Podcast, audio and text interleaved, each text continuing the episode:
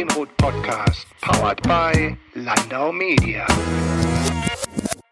Es ist nicht immer alles Gold, was glänzt, und so passieren einem doch mal Missgeschicke so auch mir zuletzt während des K-Kongresses im September in Berlin. Ich traf Reza Amari, seit dem 24. April dieses Jahres Leiter der Pressestelle der Bundespolizeidirektion am Flughafen Frankfurt-Main und das Mikrofon meines Audiorekorders nahm meine eigenen Fragen an Herrn Amari nicht sauber auf. So hatte ich nun zusätzlich Arbeit und musste sämtliche Fragen an Amari neu einsprechen. Dem Inhalt dürfte das keinen Abbruch getan haben. Doch zurück zu Reza Amari, dessen Job vielfältig und spannend ist und weit mehr beinhaltet als die Vorbereitung der Kommunikation in der Krise, die wir uns alle nicht ausmalen wollen. Denn der Flughafen Frankfurt am Main ist nicht nur ein riesiges Gelände, er ist auch Arbeitsplatz für ca. 80.000 Menschen. Also wollte ich zu Beginn unseres Gespräches wissen, worin der erste Polizeihauptkommissar Reza Amari die Herausforderung für seinen Job sieht.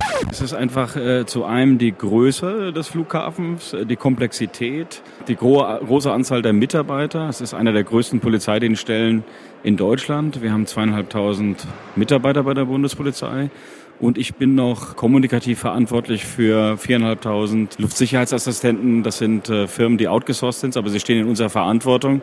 Und wenn da was passiert, muss ich auch darüber kommunizieren. Nun ist Deutschlands größter Flughafen generell ein interessanter Arbeitsplatz. Doch insbesondere in Zeiten, in denen strategische Gebäude auch Ziele für gewalttätige oder terroristische Aktionen werden können, muss auch die Kommunikationsarbeit womöglich anders aufgestellt werden. Ich fragte Reza Amari, ob sich denn die Pressearbeit und Kommunikation verändern muss, wenn man im Fall der Fälle Ruhe bewahren sowie zügig und sinnvoll reagieren will. Ja, das ist richtig. Äh, wir haben da andere Sicherheitslage. Äh, der Frankfurter Flughafen gehört zu einem bedeutenden Infrastrukturobjekt in Deutschland und somit auch potenzielles Anschlagsziel.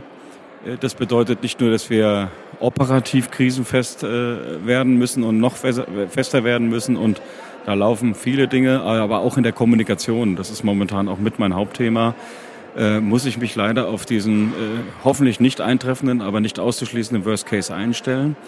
Äh, und ich arbeite mit meinem Team sehr intensiv äh, äh, an der noch besseren Krisenfestigkeit für diesen Tag X. In der Anpassung der Kommunikationsarbeit der Bundespolizei geht es sicherlich nicht nur um Krisenfestigkeit, sondern auch um das Thema der Branche, die Digitalisierung. Inwieweit spielt die Digitalisierung eine Rolle? Welche Technologien werden eventuell neu eingesetzt und welchen Stellenwert haben die sozialen Medien, die Information schnell verbreiten, aber auch Durchlauferhitzer sein können? Reza Amari sieht unter anderem Handlungsbedarf in Sachen Digitalisierung und erklärt die Vorteile von Twitter. Ja, soziale Medien äh, ist ein Thema für uns, auch für die Polizei. Die Polizei hat äh eigentlich sehr flächendeckend angefangen, jetzt äh, Twitter zu nutzen. Twitter bietet uns die Möglichkeit, auch in der Krise sehr, sehr schnell ähm, Kernbotschaften zu senden, die auch essentiell wichtig sind oder sogar auch Sicherheit bieten, beruhigen können, ähm,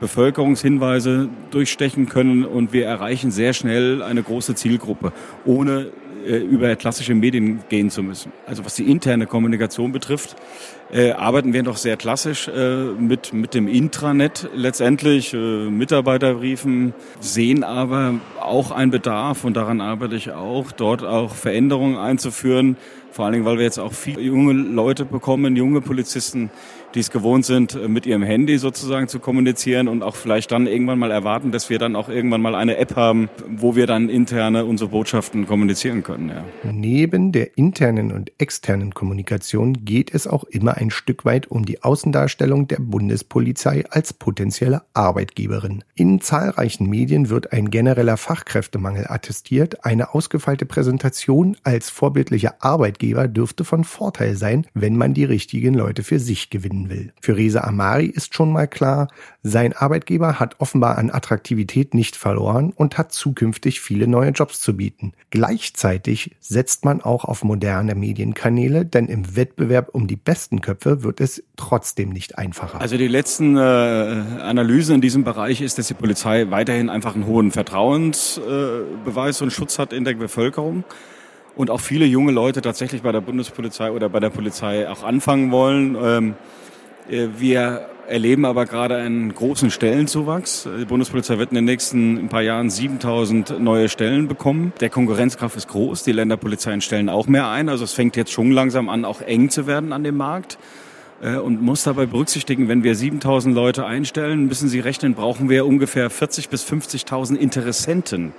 Ja, und dann gibt es schon große Filter, also ähm, ein schriftlicher Test, äh, generelle Tauglichkeit, Geeignetheit, Auswahlverfahren da bleiben dann am Ende nicht ganz so viel übrig. Ja? Und deswegen ähm, müssen wir in dem Bereich auch was tun. Tun wir auch was. Äh, wir haben eine Facebook-Karriereseite. Wir sind bei Instagram ähm, äh, mit der Zielrichtung der Einstellung. Da tut sich also was. Aber insgesamt haben wir immer noch eine sehr hohe Interessenlage. Das sehe ich auch an den täglichen Anfragen zu Praktikaplätzen. Also wir haben täglich zwischen fünf und zehn Anfragen von jungen Leuten, die ihr Schulpraktikum bei uns machen wollen. In der Arbeit von Risa Amari geht es natürlich bei weitem nicht nur um die Darstellung des Arbeitgebers, Arbeitgebers oder um Digitalisierung oder soziale Medien. Im Alltag muss Amari auch dafür sorgen, dass ein etwaiger Problemfall am Flughafen mit den Kommunikationsverantwortlichen angrenzender Behörden, Unternehmen und Organisationen koordiniert kommuniziert wird und dementsprechend vorab in Szenarien durchgespielt werden sollte. Der Pressesprecher hat dafür ein eigenes Netzwerk im Raum Frankfurt angestoßen. Also ich hatte vorhin ja erwähnt, äh, Krisenfestigkeit in der Kommunikation ist äh, ein Thema. Dazu gehört äh, auch ähm, das Aufbau eines Netzwerkes mit sogenannten Prozesspartnern und Keyplayern. Wenn wir äh, einen Anschlag äh, haben im, im Raum Frankfurt oder am Flughafen, dann ist es wichtig, dass ich mit den Kommunikationspartnern wie die Fraport, dem Flughafenbetreiber, wie die größte deutsche Airline, die Lufthansa, wie die Feuerwehr, auch die DBAG oder die Verkehrsverbünde äh, und die Deutsche Flugsicherung alle einen Tisch äh, setzen und sich erstmal kennenlernen. Das heißt, äh, wir müssen uns persönlich kennen. Das äh, hilft dann auch in der Krise, sich besser abzustimmen, weil ähm, wir alle betroffen sind. Jeder verfolgt zwar seine Ziele, aber es ist sinnvoll, eine abgestimmte Sprachregelung zu haben und abgestimmt zu kommunizieren. Und dazu bauen wir derzeit ein Netzwerk auf im Rhein-Main-Gebiet, wo wir bereits ein erstes Treffen hatten und das äh, zeichnet sich als sehr erfolgreich ab. Nach den Stichworten Digitalisierung, Arbeitgeber und Krisenkommunikation wollte ich von Resa Amari noch etwas Persönliches wissen. Welche sozialen Medien nutzt denn der Polizist und Presseprofi persönlich? Also persönlich, ähm, ich habe früher angefangen mit Facebook ähm, äh, und Twitter. Schwerpunkt ist bei mir Facebook und äh, verstärkt jetzt auch Instagram. Das spiegelt natürlich den Trend eigentlich auch wieder. Ähm, bin auch ein bisschen affin mit Fotografieren und Filtern etc.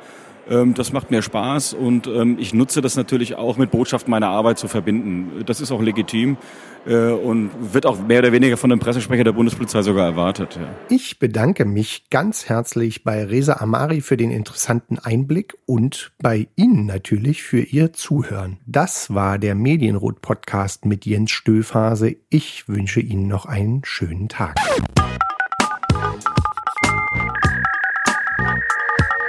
Der Medienrot Podcast, powered by Landau Media.